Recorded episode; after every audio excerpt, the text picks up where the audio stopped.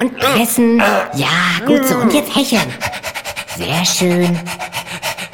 Ich war Auberginen pflücken in Australien. Aber das war die reinste Wellness-Kur gegen das hier. Halten Sie durch. Es kann nicht mehr lange dauern. Was raus will, will raus. Nicht wahr, Dr. Würger? Es wird ihm nichts anderes übrig bleiben. ja? Wilson? Nee, du ist gerade ganz schlecht. Ich, ich hab doch. Ich hab doch gesagt, ich rufe an, wenn es soweit ist, ja. Hören Sie mal, das geht aber nicht mit dem Handy. Hörst du, was die Schwester sagt? Ja. Wilson, tschüss. Ja, tschüss. Ich fürchte, wir müssen die Zange nehmen. Alles klar, Chef. Auch das noch. So, jetzt wollen wir doch mal sehen, wer der Stärkere von uns beiden ist. Seien Sie vorsichtig, ja? Nichts kaputt machen und so. Ehrensache. Ja. Ja. Uh, ja. Komm schon.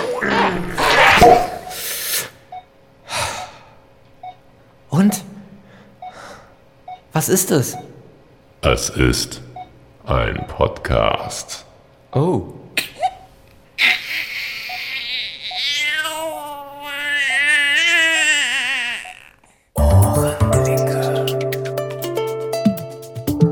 Einen Ohrenblick bitte. Sie werden sofort verbunden.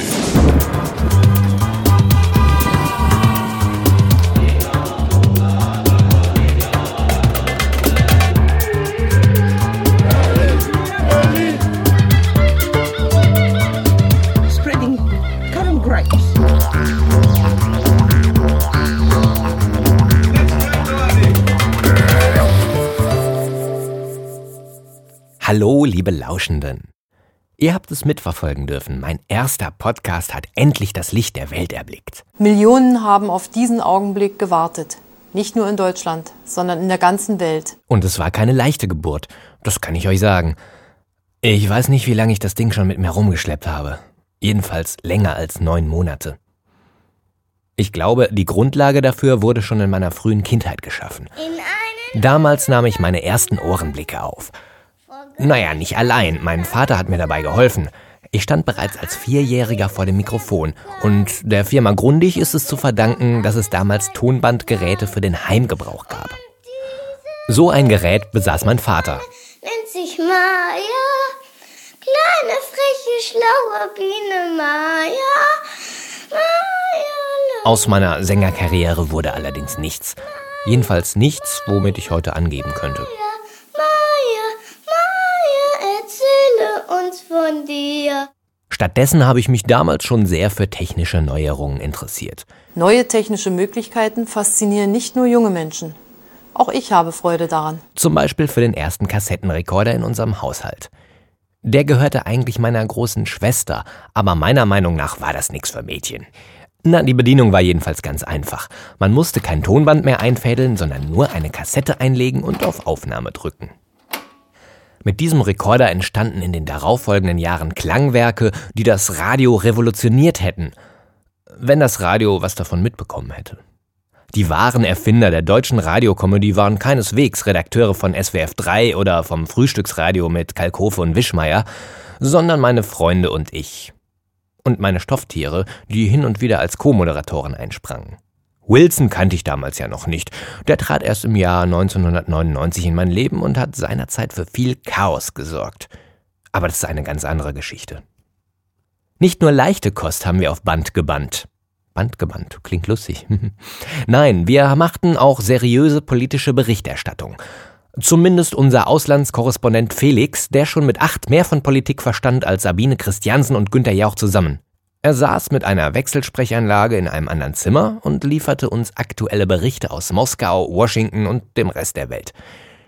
Ich war dabei eher für den musikalischen Part an der Heimorgel zuständig. Und ich verstand kein Wort von dem, was Felix da erzählte. Natürlich haben wir auch Abenteuergeschichten aufgenommen. Schließlich hatten wir ja jede Menge Vorbilder. Denn Hörspielkassetten mit Kindern, die auch die schlimmsten Verbrecher hinter Schloss und Riegel brachten, hatten damals Hochkonjunktur. Also, dies ist wirklich ein spezial gelagerter Sonderfall. Genau, Hörspiele sind Ohrenkino und verdienen eine eigene Rubrik innerhalb des Ohrenblicke-Podcasts. Deshalb werde ich in späteren Folgen immer mal wieder auf Hörspiele zu sprechen kommen. Damals brach auch das Zeitalter der Heimcomputer an und Kassettenaufnahmen klangen plötzlich so. Tatsächlich nahm man damals Computerprogramme auf Kassette auf.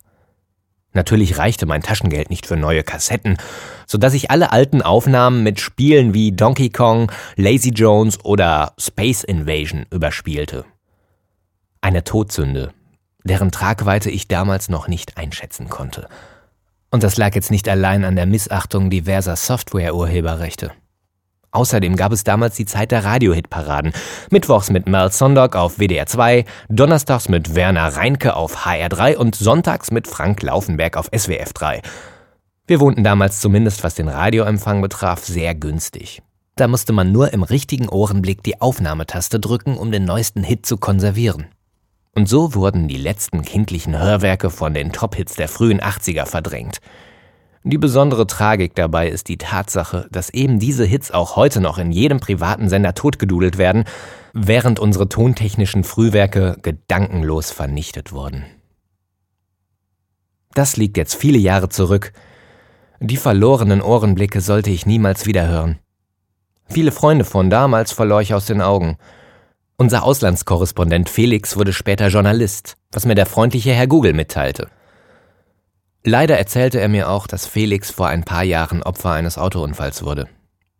Das war kurz vor meiner Australienreise. Ich habe daraufhin alle alten Kassetten herausgekramt und durchgehört.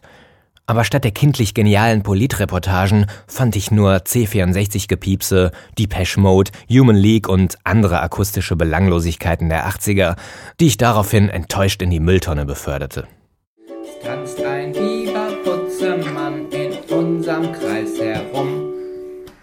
kannst du das singen? Ja. Heute bin ich der Großvater und äh, nein, so weit bin ich noch nicht. Ich meinte natürlich, dass ich aus meinen Fehlern gelernt habe und zum Beispiel die Ohrenblicke, die ich mit meinem kleinen Neffen aufnehme, sorgsam archiviere. Ein Biberputzer. Denn vielleicht wird er sie irgendwann mal brauchen. Wer weiß. Der Biberputzermann. Der Biberputzermann.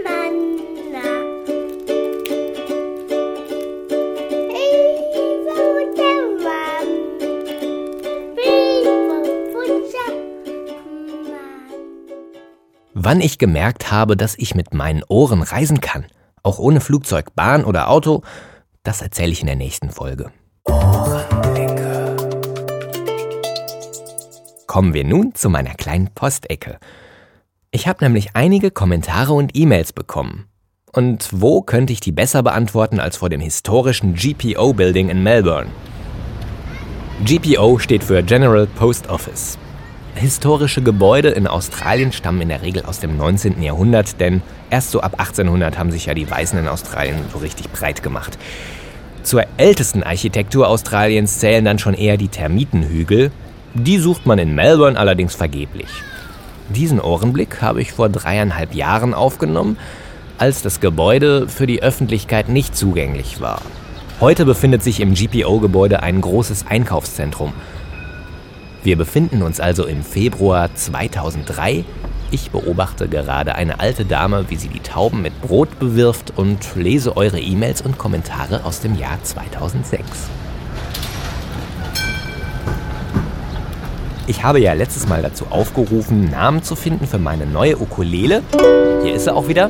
Der erste, der mir geschrieben hat, das war der Peter. Peter hat mir geschrieben, ich solle sie doch Laila nennen. Ja, lieber Peter, ich suche einen Namen für meine Ukulele und nicht für eine arabische Puffmutter.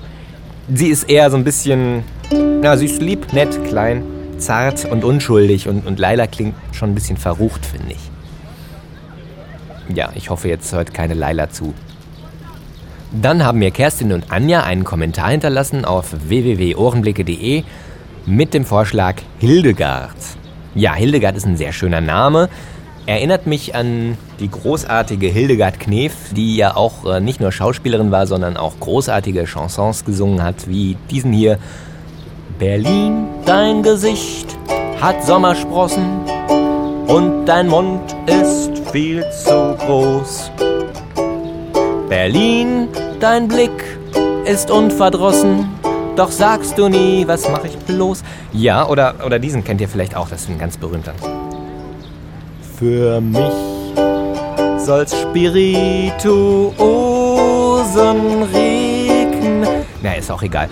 Jedenfalls äh, großartige Sängerin, die eigentlich gar nicht singen konnte, aber trotzdem ihr Ding gemacht hat. Finde ich gut.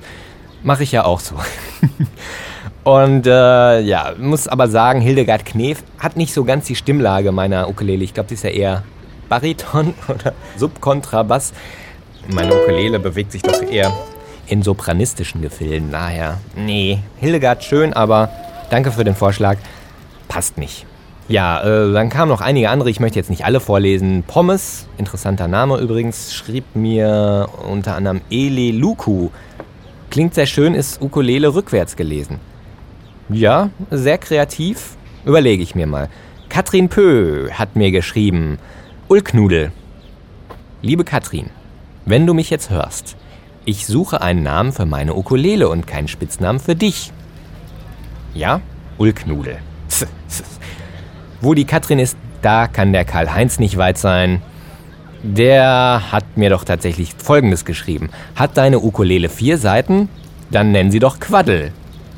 Lieber Karl-Heinz, wir müssen uns jetzt mal von Mann zu Mann aussprechen, ja? Wenn du einen Hund hast und der vier Pfoten hat, würdest du den dann Quaddel nennen, nur weil er vier Pfoten hat? Quaddel klingt sowieso so ein bisschen wie eine äh, fränkische Süßspeise. Ne? Ja, heute gab's mal wieder Quaddeln mit Sahne. Hm. nee, Karl-Heinz, also sehr kreativ, muss ich ja sagen, aber hm, nein, ich kann auch meine Ukulele nicht Quaddel nennen. Der Christian hat mir auch einige Namen geschrieben, die äh, unbrauchbar waren. Christian ist übrigens, den habe ich neulich auf einer Hochzeit wieder getroffen, ein alter Schulfreund. Der war der erste aus meinem persönlichen Bekanntenkreis, der wusste, was ein Podcast ist. Ja, sehr, sehr gut, muss ich sagen. Ich setze dich neben Peter in die erste Reihe. Ihr beiden seid wirklich die Klassenbesten. Aber wenn ihr jetzt noch einen Namen findet, der mir wirklich gefällt und der zu meiner Ukulele passt, dann seid ihr die Größten. Strengt euch noch mal ein bisschen an, schreibt noch mal jens.ohrenblicke.de oder meine Kommentarseite auf www.ohrenblicke.de. Da auf das Podcast-Logo klicken, das übrigens auch von Peter ist. Habe ich den Peter schon mal gelobt heute? Ja, habe ich. Okay. Und dann schreibt einfach mal was. Seid kreativ, Leute.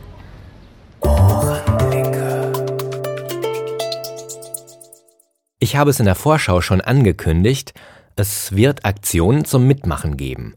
Denn ich möchte wissen, was eure schönsten Ohrenblicke sind.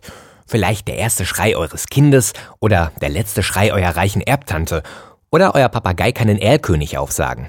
Oder vielleicht habt ihr ein altes Grammophon und ein paar historische Schellackplatten.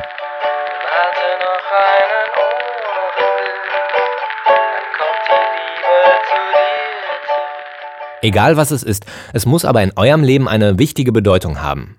Schreibt mir eine E-Mail und erzählt mir, was euer schönster oder wichtigster Ohrenblick gewesen ist. Ihr könnt mir natürlich auch Aufnahmen von Ohrenblicken schicken. Vielleicht habt ihr euren Partner beim Schnarchen aufgenommen und findet, dass das der Ohrenblick ist, der euer Leben geprägt hat. Aber bitte schickt mir Aufnahmen möglichst nur in brauchbarer Qualität, sodass ich erkennen kann, was es ist und bitte auch nicht länger als 20 Sekunden, damit meine Mailbox nicht überläuft. Ich möchte dann eure schönsten Ohrenblicke in den folgenden Sendungen vorstellen. Außerdem plane ich für eine spätere Folge, vielleicht so die 50. ein kleines Hörspiel, in dem dann eure Anekdoten und Ohrenblicke einfließen werden. Was dann dabei rauskommt, hängt zum größten Teil von euch ab.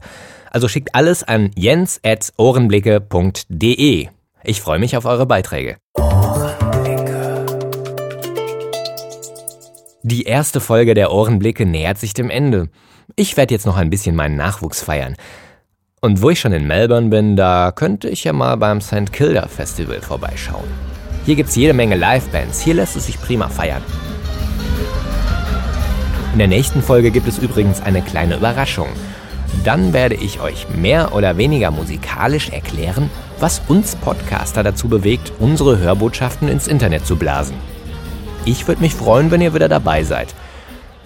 Ich sag Tschüss, bis zum nächsten Mal, macht's gut und haltet immer schön die Ohren offen.